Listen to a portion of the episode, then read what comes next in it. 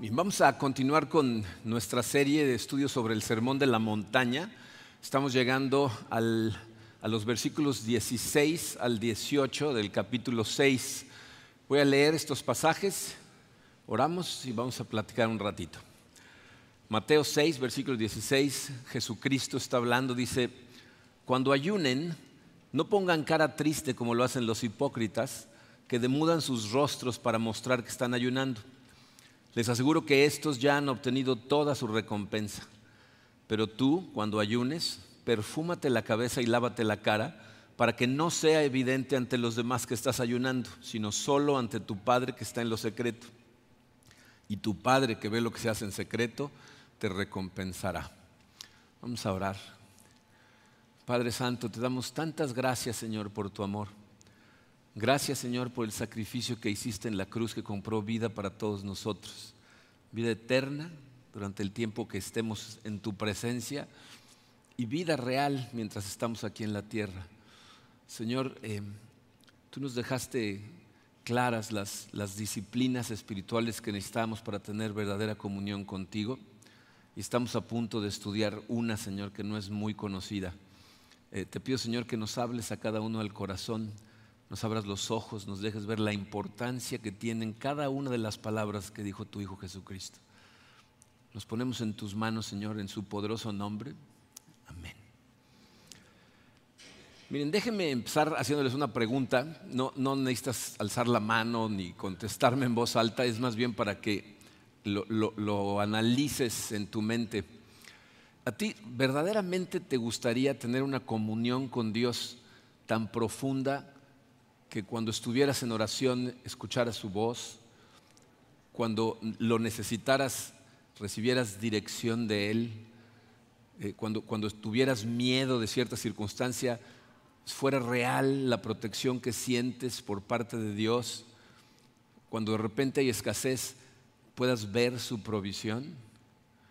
O sea, si verdaderamente eh, tienes interés en tener ese tipo de comunión, eh, lo que la Biblia nos enseña es que la manera de conectar con Dios es a través de disciplinas espirituales. Y esta de la que estamos hablando el día de hoy es una disciplina espiritual que es una de las menos conocidas, entendidas y utilizadas por los cristianos, por los que nos decimos hijos de Jesucristo. Y creo que es eh, una disciplina espiritual poco utilizada, particularmente en nuestra cultura eh, hispana, por dos razones. Una, porque somos la herencia cultural de la Iglesia Católica. Y la Iglesia Católica durante muchos años predicó un extremismo de mortificación del cuerpo, que después el péndulo se fue en el lado opuesto y entonces llegamos al punto de cero mortificación del cuerpo y simplemente disfrutar de los, de los regalos de Dios.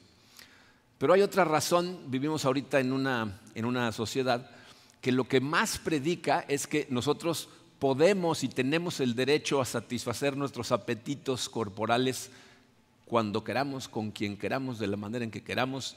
Yo decido lo que está bien y no Dios.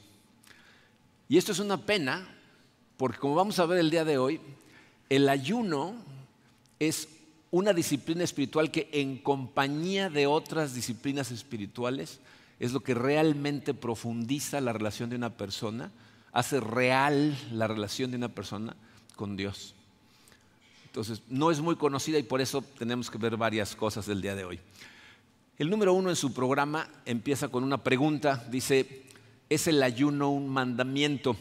Creo que la pregunta la podía haber hecho diferente y preguntar, ¿sigue siendo el ayuno un mandamiento? Porque como vamos a ver más adelante, en el Antiguo Testamento el ayuno es un mandamiento, pero muchas personas piensan que cuando vino Cristo, muchas de las cosas que estaban en el Antiguo Testamento ya no aplican, como hemos estudiado que algunas de ellas efectivamente Jesús cumplió la ley en él, y entonces mucha gente piensa que esta es una de las cosas que ya no es necesaria hacer. Entonces vamos a ver qué nos dice el Nuevo Testamento acerca del ayuno. Jesucristo habla acerca del ayuno en dos instancias, las dos en, el Evangelio de Mateo. La primera es ah, en esta parte del Sermón de la Montaña, en el versículo 16 al 18, pero quiero que se fijen en las palabras que utiliza. Inicia diciendo, cuando ayunen, no pongan cara triste como hacen los hipócritas Noten por favor que Jesucristo no dijo, si es que ayunan, dijo, cuando ayunen, asumiendo que nosotros, sus discípulos, ayunamos. La realidad es que el ayuno era una cosa tan común en el pueblo de Israel que por eso ni siquiera encontramos tantas directrices de cómo hacerlo, porque toda la gente ayunaba. Lean el Antiguo Testamento, se van a dar cuenta de la cantidad de veces que cuando hablan de una persona que está orando, ayuna ayuna y ora. Entonces Jesucristo asume que todos nosotros ayunamos tanto como oramos y tanto como somos misericordiosos, porque si se fijaron al principio de este capítulo, cuando hablamos de la misericordia, dijo, cuando den, no dijo si es que dan, cuando oren, oren de esta manera, no como los hipócritas que oran en las esquinas a gritos para que todos los vean. Y aquí nos dice, cuando ayunen, hágalo en, en su lugar secreto, y no como los hipócritas. ¿Cómo ayunan los hipócritas? Los hipócritas ayunan para obtener el aplauso de la gente. O sea, ayunan ante los demás en lugar de ante Dios. Ahora, hay un lugar para el, dar colectivamente. Hay veces que hacemos colectas para fines específicos.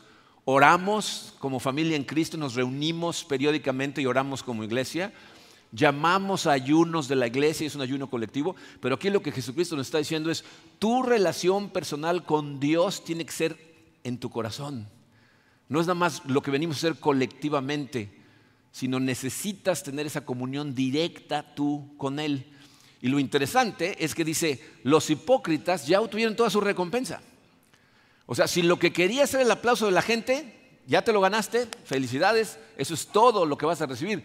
Pero ¿cuál es el otro lado de esa moneda? Dice, pero si lo haces correctamente, hay recompensas en el cielo para la gente que da, ora y ayuna correctamente. La segunda instancia en la que habla de estas cosas, eh, Mateo 9, pero un poquito más adelante, perdón, Mateo, pero en el capítulo 9, que está un poquito más adelante del 6 que estamos estudiando, les voy a explicar el contexto porque esto nos muestra cómo aún entre los discípulos de Cristo había dos grupos. Recuerden que cuando Juan el Bautista eh, le dice a sus seguidores, ese es el Cordero de Dios, aquí tienen al Cordero de Dios, muchos de sus propios seguidores empiezan a seguir a Jesús. Y evidentemente esos seguidores de Juan ayunaban.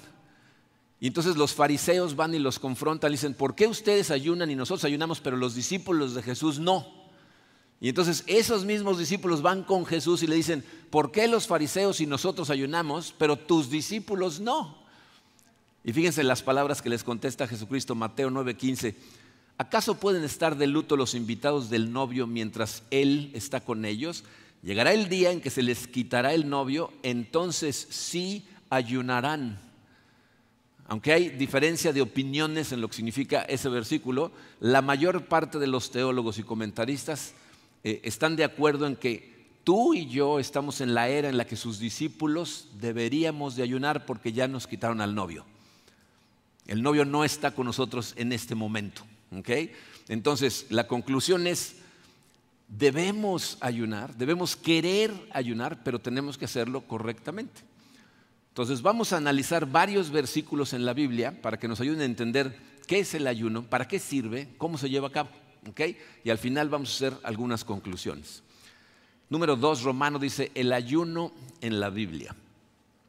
Miren, el, único lugar en donde hay un mandamiento de ayunar se encuentra en el libro de Levítico, en el Antiguo Testamento. Levítico significa ley, es el libro de la ley.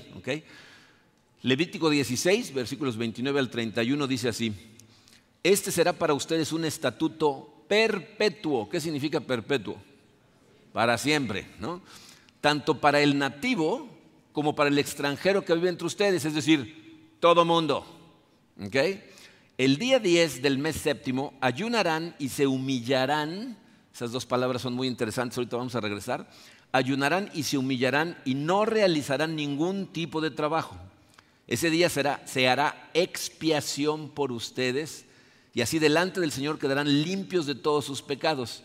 Ese día será para ustedes un día de reposo y de ayuno. Es un estatuto, estatuto perpetuo. Miren, ¿cuál es el contexto de este mandamiento?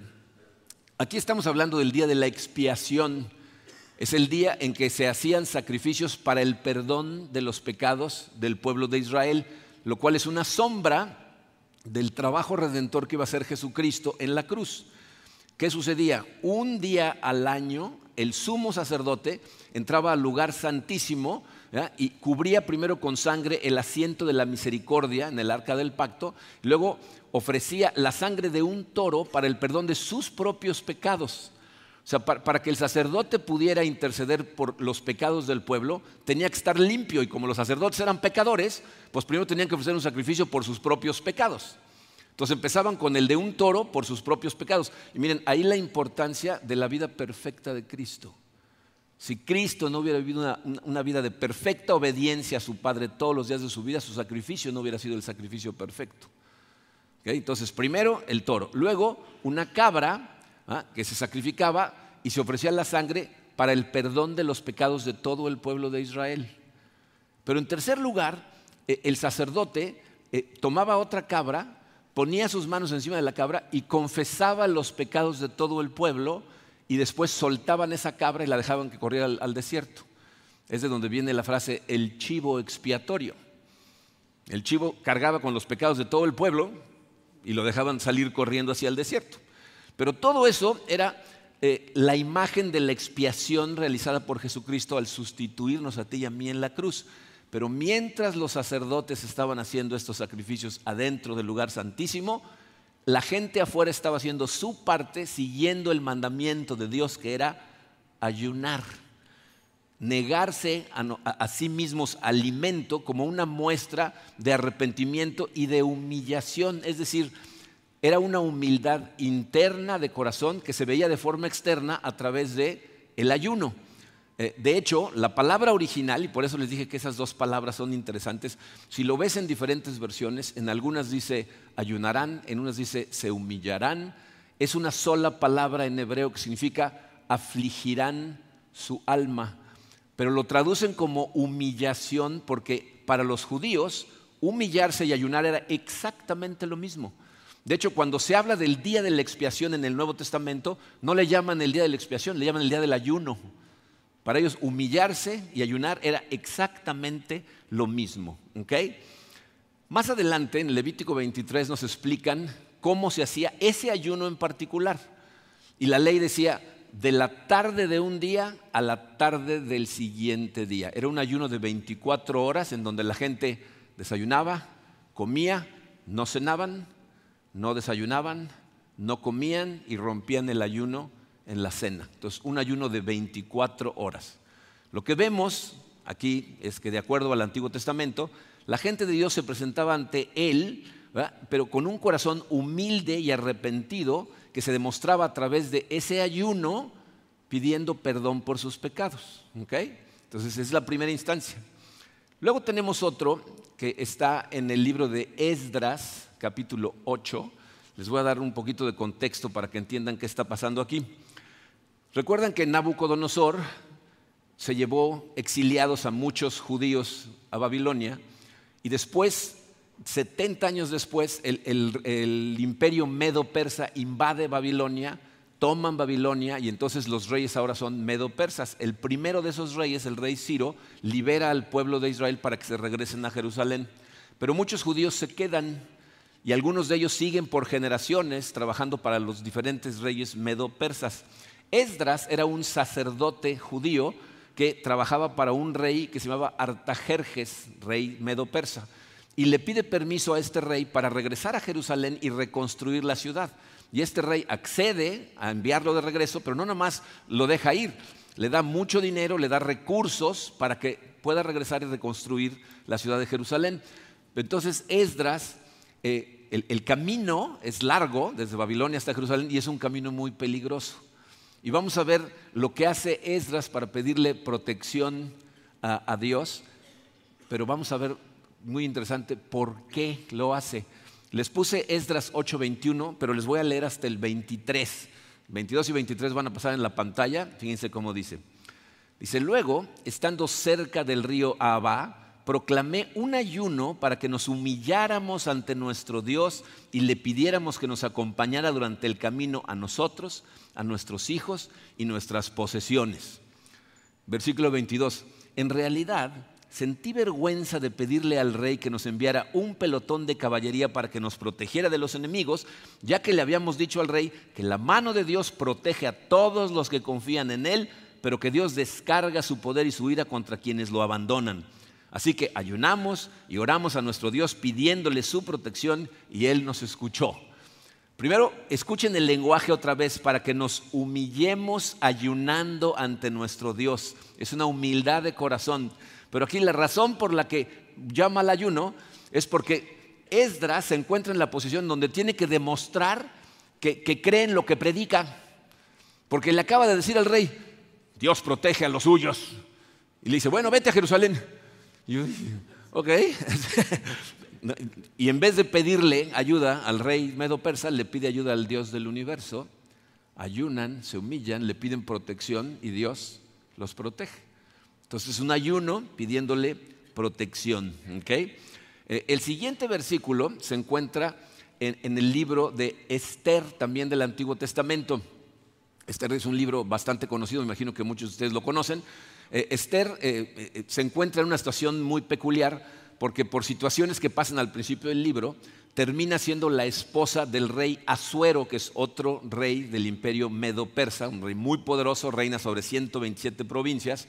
Pero este rey tiene a una persona que es como su segundo, que, es un, arrogante de lo peor, se llama Amán, y es uno de esos eh, hombres que cuando suben al poder esperan que todo el mundo les reída pleitesía y cuando pase él se tiren al piso. Y, entonces todo el mundo lo hace, pero Esther tiene un primo que se llama Mardoqueo, que es el que organizó las cosas para que ella terminara ahí como la reina, y Mardoqueo se rehúsa a hacerle caravanas a Amán. Entonces la gente alrededor de Amán le dicen, ¿ya viste que este judío no se quiere inclinar ante ti? Entonces Amán se enoja tanto que decide no nada más vengarse contra Mardoqueo, sino eliminar a todos los judíos del reino. Y entonces se lleva también con el rey que lo convence de que haga un edicto que dice, vamos a echar un volado, vamos a escoger un día, y ese día todas las personas que maten a un judío se pueden quedar con sus pertenencias, maten a todos los judíos.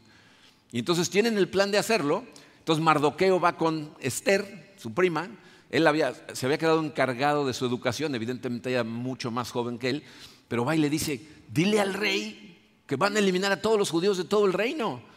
El rey ni siquiera sabe que ella es judía.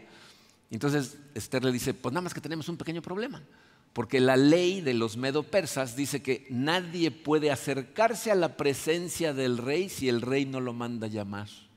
O sea, tú ni siquiera podías entrar a la sala y levantar la mano a ver si te veía.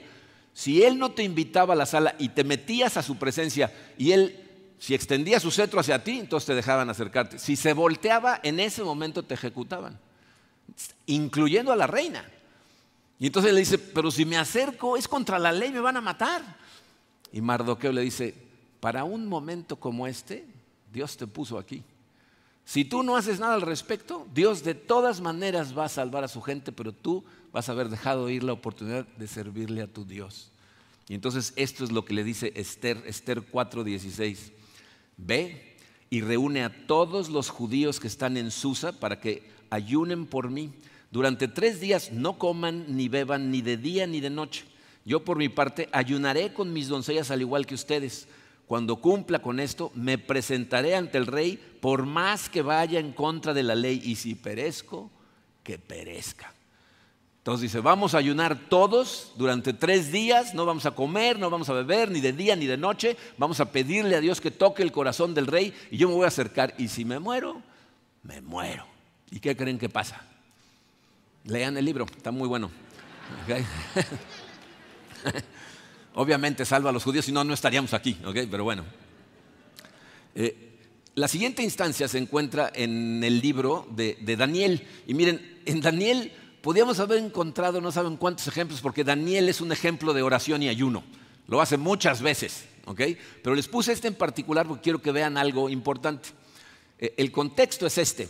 Daniel es uno de los que se habían llevado exiliados a Babilonia él trabaja para los reyes, primero Nabucodonosor y luego los reyes medopersas.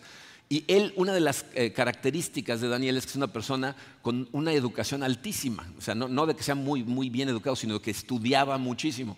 Y él conocía las escrituras perfectamente y sabía que el profeta Isaías había profetizado casi 400 años antes el exilio y la duración del exilio.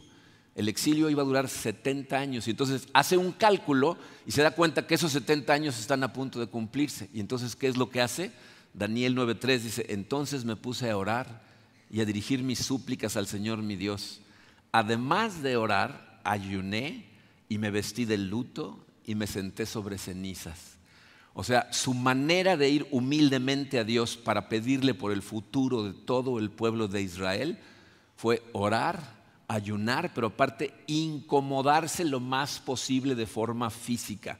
El vestido de luto era muy incómodo y sentarse en cenizas evidentemente también. ¿ok? Entonces, dice, aunque no nos dice en este caso cuánto tiempo ayunó Daniel, ahí no nos indican la duración, simplemente que se niega a sí mismo, no nada más comida, sino ropa cómoda, ropa elegante, comodidades, ¿no? se, incomoda físicamente. Este que sigue está en un libro que es muy conocido por las razones equivocadas. Se encuentra en el, en el libro del profeta Jonás. ¿Saben quién fue Jonás? ¿Por qué se acuerdan de Jonás? Porque se lo tragó un pez, ¿no? Bueno, esa no es la razón por la que nos deberíamos acordar del libro del profeta Jonás, sino por el milagro que hace Dios en los corazones de la gente de Nínive. Jonás es un hombre al que Dios le habla y le dice, Jonás, ve a Nínive y predícales que voy a destruirlos en 40 días porque ya su pecado ha llegado hasta el copete. Y entonces Jonás se rehúsa, si conoces la historia, él le dice, ve a Nínive y lo que hace es subirse a un barco que va en la dirección opuesta a Nínive, se rehúsa a ir. Pero ¿por qué se rehúsa a ir a Nínive?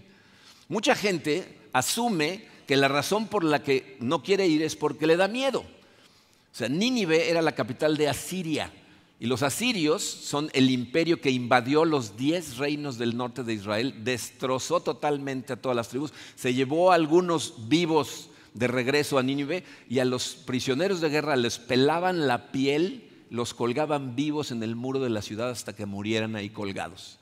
Y Dios le dice, tú a Nínive, ve y predica. Entonces mucha gente dice, mm, pues con razón no quería ir, ¿no? Pero esa no es la razón por la que no quiere ir.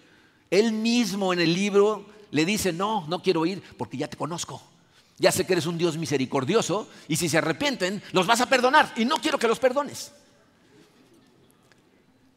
Ese es un mensaje clarito para, para ti y para mí. Porque lo que nos está diciendo Dios a través de lo que pasa con Jonás es, no nada más porque una persona te quiera matar, arrancar la piel y colgarte en la pared, vas a dejar de orar por ellos. Ya no está tan fácil, ¿verdad? Eso es lo que Dios espera de nosotros, que amemos a los que nos persiguen, que bendigamos a la gente que se comporta como un enemigo, porque el enemigo no es la gente, es el espíritu que manipula a la gente. Pero bueno, este se rehúsa, no quiere ir, y es una cosa muy irónica porque piensen en esto, ¿cómo sabe Jonás que Dios es un Dios misericordioso? ¿Cómo sabe? Pues porque le tuvo misericordia a él. Lo que nos está diciendo Dios ahí, Jonás y la gente de Nínive son iguales. Tú y yo somos exactamente iguales a la gente que está allá afuera que no conoce a Cristo. Todos somos pecadores. La única diferencia es que tú y yo fuimos salvados por la sangre de Cristo cuando pusimos nuestra fe en Él. Pero somos exactamente iguales que todos los demás se rehúsa y entonces viene lo que todo el mundo conoce, una tormenta, lo avientan al agua, se lo traga el pez y al tercer día Jonás se acuerda de Dios en la panza del pez. El pez va y lo vomita en la playa y ahí va Jonás todo vomitado al Nínive a predicar y les predica. ¿Y qué sucede en Nínive? Jonás capítulo 3 versículo 5, los ninivitas le creyeron a Dios proclamaron ayuno y desde el mayor hasta el menor se vistieron de luto en señal de arrepentimiento. O sea, Jonás les predica y, el rey en Nínive declara un, ayuno que es muy simpático porque toda la gente tiene que ayunar, pero también todos los animales. O sea, le dejan de dar de comer a las gallinas, a las vacas, a todo el mundo ayuna, incluso los animales. Pero se arrepienten de todo corazón y Dios qué hace? Los perdona. Entonces es un ayuno en arrepentimiento para pedirle perdón a Dios por sus pecados. Vamos a ver rápidamente dos en el Nuevo Testamento. Después de que Esteban eh, es eh, martirizado en Jerusalén, es el primer mártir cristiano en, la historia, eh, la iglesia se dispersa. Los discípulos de Cristo no habían entendido el mensaje de Cristo. Les dijo, vayan y hagan discípulos de todas las naciones y se quedan en Jerusalén hasta que empieza la persecución y todos salen corriendo para todos lados. Y en donde ponen su cuartel general es una ciudad que se llama Antioquía. En Antioquía están todos los discípulos y están ahí en oración pidiendo dirección para ver qué van a hacer. Y fíjense lo que sucede, Hechos 13, versículos 2 y 3. Mientras participaban en el culto al Señor y ayunaban, el Espíritu Santo dijo, apártenme ahora a Bernabé y a Saulo para el trabajo al que los he llamado. Así que después de ayunar, orar e imponerles las manos, los despidieron. Están pidiendo dirección y el Espíritu Santo después de su oración y de su ayuno les da dirección y manda a Pablo y a Bernabé a hacer el primer viaje misionero para plantar iglesias por todo Asia Menor. Y conforme van plantando esas iglesias, fíjense lo que sucede. Hechos 14, 23. En cada iglesia nombraron ancianos, eso significa líderes para la iglesia, y con oración y ayuno los encomendaron al Señor en quien habían creído. Aquí vemos a la iglesia de Cristo pidiendo la guía del Señor en asuntos de alta importancia. ¿Eh? La gente a la que van a mandar, la palabra apóstol significa literalmente enviado. Entonces, ahí va un apóstol, vamos a plantar iglesias y luego vamos a pedir dirección a Dios y a pedirle que esté con la gente a la que estamos dejando encargada, dirección y ayuda. Ahora, con todos esos versículos que acabamos de estudiar, eh, podemos sacar varias conclusiones acerca del ayuno, que es lo que me interesa que se lleven claramente en su cabeza. Son seis puntos rápidamente. Número uno, el ayuno es una disciplina espiritual de la gente de Dios buscando a Dios. El ayuno es una disciplina espiritual y el objetivo de las disciplinas espirituales es buscar a Dios. En este caso es buscar a Dios en oración. En otras palabras, este no es un ritual vacío, no es algo que hacemos mecánicamente una vez a la semana nada más porque sí. El, el, objetivo es buscar a Dios. Si tú no estás buscando a Dios mientras ayunas, esto no tiene ningún valor espiritual. Tiene valores para otras cosas. Hay gente que ayuna intermitentemente como dieta, hay gente que hace ayunos para purificar su cuerpo. ¿Funciona? Funciona. Pero si quieres que tenga valor espiritual, tu objetivo debe ser estar en la búsqueda de Dios durante tu ayuno. Número dos, ayunamos con fe en la persona, trabajo y promesas de Jesucristo. Muchas personas se preguntan en qué tenían puesta su fe las personas del Antiguo Testamento. Tenían su fe puesta en la promesa que Dios hizo de que iba a mandar a un Mesías que los iba a redimir. Esa era, la fe puesta en Cristo antes de que Cristo llegara. Y nosotros que estamos de este lado de la cruz, tenemos nuestra fe puesta en el sacrificio que ya hizo. Entonces, como el ayuno es una disciplina espiritual, tiene que ser forzosamente propulsada por la fe, porque si no tienes fe no sirve de nada. Hebreos 11:6 no está en su programa, lo pueden leer en la pantalla, ahí les puse el versículo.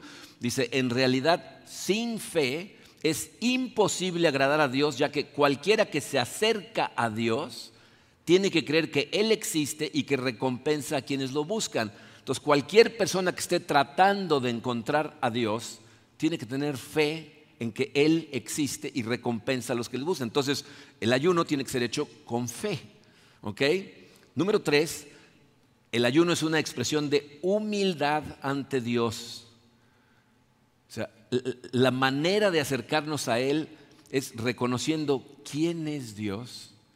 O sea, tener en tu corazón claro que Él es el rey del universo, el creador del cielo y de la tierra, el que dicta las cosas como son ¿Y cuál es nuestra posición ante Él? Él tiene el derecho para dictar lo que Él quiera y nosotros no tenemos ningún derecho a reclamar. Y por eso vamos humildemente ante Él. El ayuno, como ya lo dije anteriormente, es una expresión externa de la humildad interna en nuestro corazón. Y, miren, lo interesante de esto es que cuando tú te niegas esas cosas que tanto disfrutas, eso te ayuda a alcanzar un estado más profundo de humildad en tu corazón. O sea, es un ciclo que se retroalimenta. Cuando tratas de buscarlo en humildad y nada más oración, no es tan profunda tu humildad como cuando vas sin comer, negándote de ciertas cosas.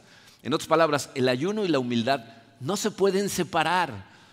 O sea, piénsalo, la expresión exterior del ayuno, sin un estado interior de humildad, no tiene el menor sentido porque eso es precisamente lo que Jesucristo criticó de los hipócritas.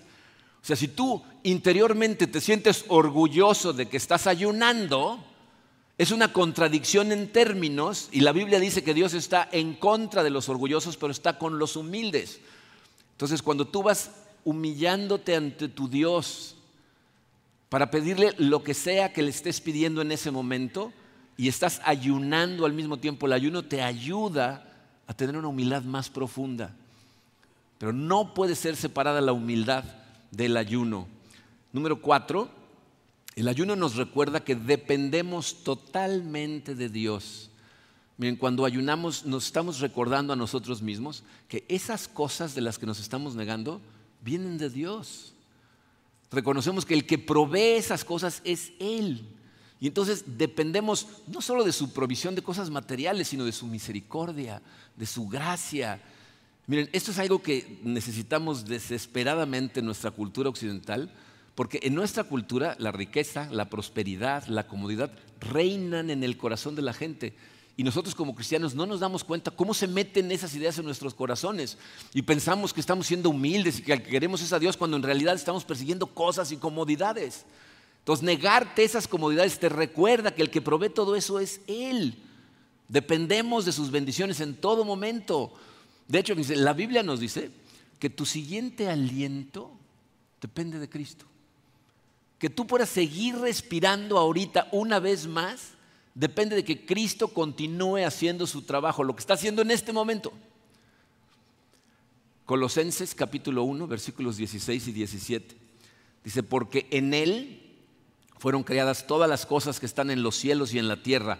Él antecede a todas las cosas y en Él todas las cosas subsisten, incluyéndote a ti, incluyéndome a mí. Todos subsistimos gracias a que Cristo está haciendo su trabajo en este momento y si dejara de hacerlo por un instante el universo completo colapsaría. ¿Y saben cuál es el problema? Se nos olvida eso. En nuestra prosperidad, porque de este lado del mundo especialmente en donde nosotros vivimos, tenemos prosperidad. Y a lo mejor tú estás pensando, pues serás tú el que tiene prosperidad, porque yo estoy batallando para... Si tienes comida en el refrigerador, cambio en la bolsa y un techo arriba de ti, estás mejor que el 90% de la gente de este planeta. En nuestra prosperidad se nos olvida. En nuestra fortaleza y capacidad para producir se nos olvida. Nos sentimos autosuficientes. Y por eso el ayuno nos ayuda a recordar que dependemos de Dios en todo, todo el tiempo. Te recuerda lo débiles, lo frágiles que somos, cuánto lo necesitamos. Por eso el ayuno es importante, porque cada vez que de repente sientes punzadas de hambre durante el ayuno, eso lo que hace es llevarte a un nivel de devoción más profundo cada vez. Rompe el poder de la carne y te aleja de esa sensación de autosuficiencia para descansar en la suficiencia de Dios. Número cinco, ayunamos con un propósito específico centrado en Dios. O sea, el ayuno no es una simple tradición que realizamos periódicamente por deporte, no es una actividad mecánica, no es simplemente buscar el favor de Dios para tenerlo contento, voy a ayudar, ayunar para que Dios esté contento conmigo. Eh, no, te gana nada en ese sentido el ayuno. Cada versículo que analizamos, si se dieron cuenta, fue en respuesta a situaciones específicas en donde su gente le está pidiendo a Dios que participe con un propósito en específico, pero centrado en Él, en su voluntad y no en la nuestra. Esa es la manera en que ayudamos, pidiéndole que haga su voluntad soberana para su gloria en las situaciones que enfrentamos en el día a día.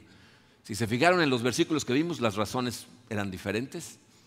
Había gente pidiéndole dirección, protección, intercesión, arrepentimiento para perdón de sus pecados, eh, éxito en, alguna tarea, eh, ayuda en las decisiones más importantes. Vimos cómo la duración de los ayunos varía. ¿no? Daniel no nos dice cuánto ayunó. Esther tres días, hay ayunos de siete días, hay ayunos de, de 24 horas, dice el Levítico. En tres diferentes lugares vemos ayunos sobrenaturales de 40 días. Y, miren, es muy importante que, que escuchen esto. Hay ocasiones en donde Dios respondió como la gente estaba pidiendo y hay ocasiones en donde no respondió de esa manera. Ustedes recuerdan después de todo lo que hizo David, adulterio, asesinato, luego se casa con la mujer, con Betsabé y tienen un bebé que cae gravemente enfermo y David se pasa siete días en ayuno, tirado en el piso de la forma más incómoda posible, ayunando y orando a Dios y el bebé fallece. No puedes manipular a Dios a través de una disciplina espiritual. No porque ayunes, Dios va, a hacer lo que tú quieras. Ayunamos para que se haga su voluntad y por eso oramos en la voluntad de Dios y no simplemente en lo que nosotros queremos. O sea, de la manera en que tienes que ver esto es, estás haciéndote presente ante el trono del Rey del universo con fe y con humildad para pedirle, Señor, haz tu voluntad en mi vida. Y tengo peticiones que hacer. Está pasando esto en mi vida. Te pido, Señor, que se haga tu voluntad en esta situación, pero ayúdame en ella porque yo sé que tus planes son mejores que los míos, pero no voy a demandar cosas a la presencia de Dios. Y por último, esto yo creo que para este momento es evidente, pero el ayuno nos ayuda a profundizar en nuestras oraciones. O sea, yo no sé si ya se fijaron en esto, pero el ayuno y la oración siempre van de la mano. Sea, tú puedes orar sin ayunar, pero no puedes ayunar sin orar. No sirve de nada. Pero cuando ayunas y luego vas en oración a Dios, tus oraciones se vuelven bastante más profundas. O sea, acuérdate que el, ayuno en sí mismo ni te gana méritos ni obliga a Dios a nada.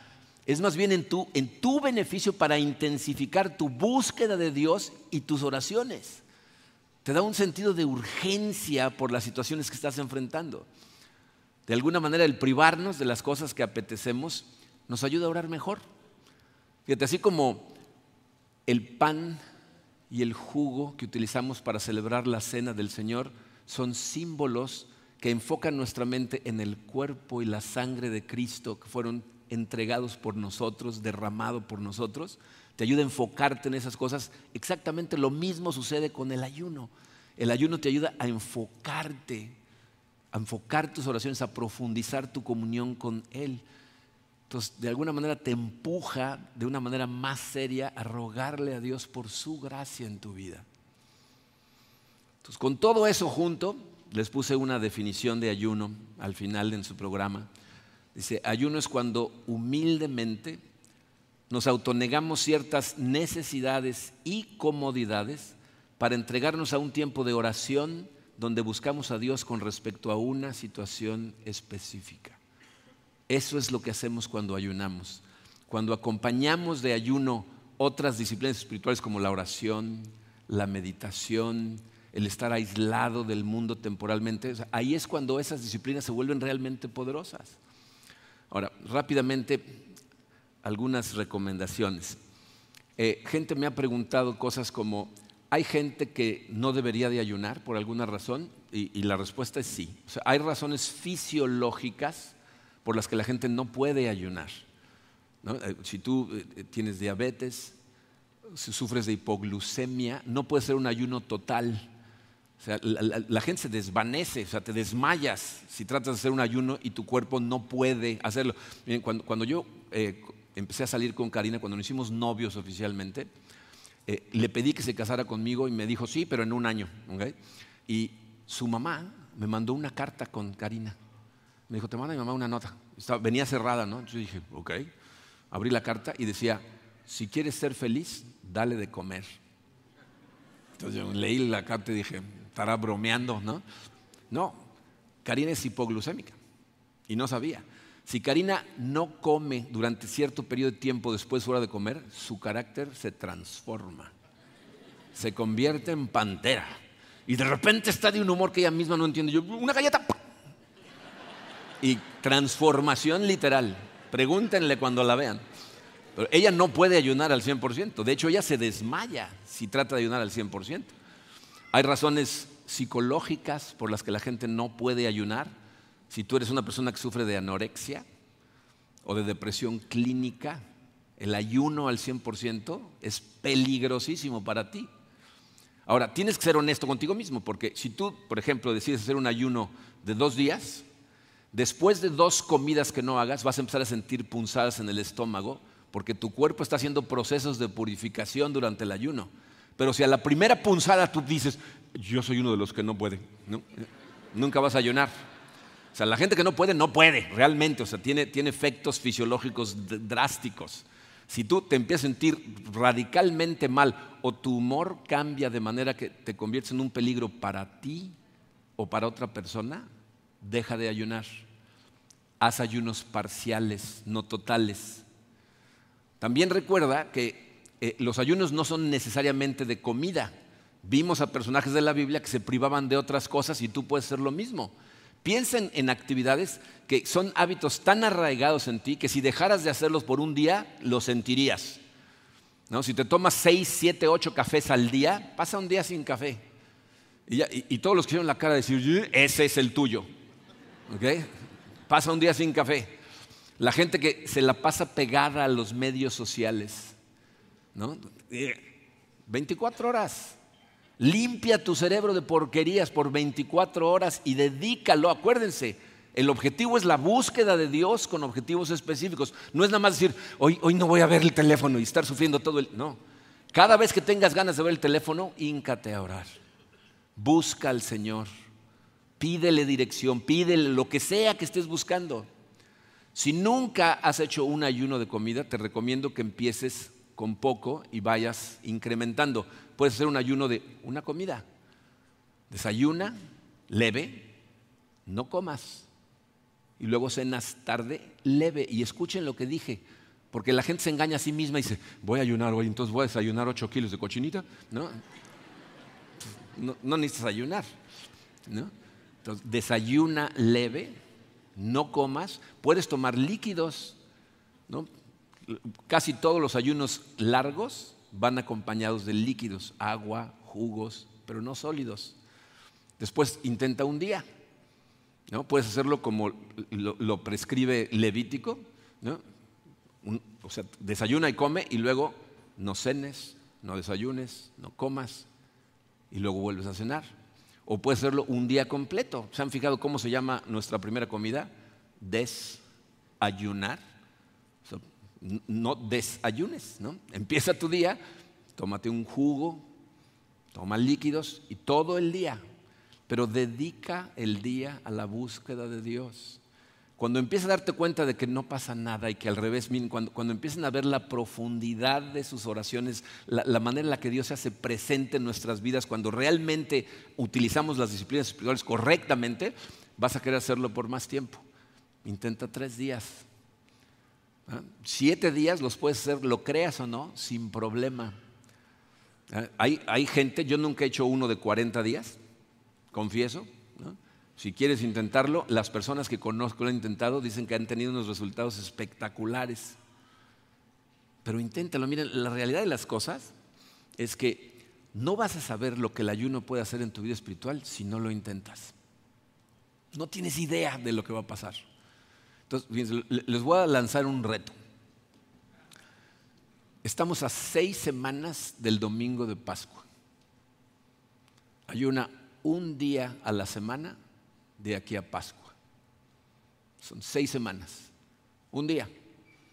Tú escoge tarde a tarde, todo el día, puros líquidos, alguna cosa a la que estás adicto totalmente, todo un día. Busca a Dios con un objetivo específico.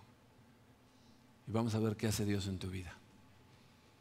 ¿Quieres ver actuar a Dios? Confía en Él.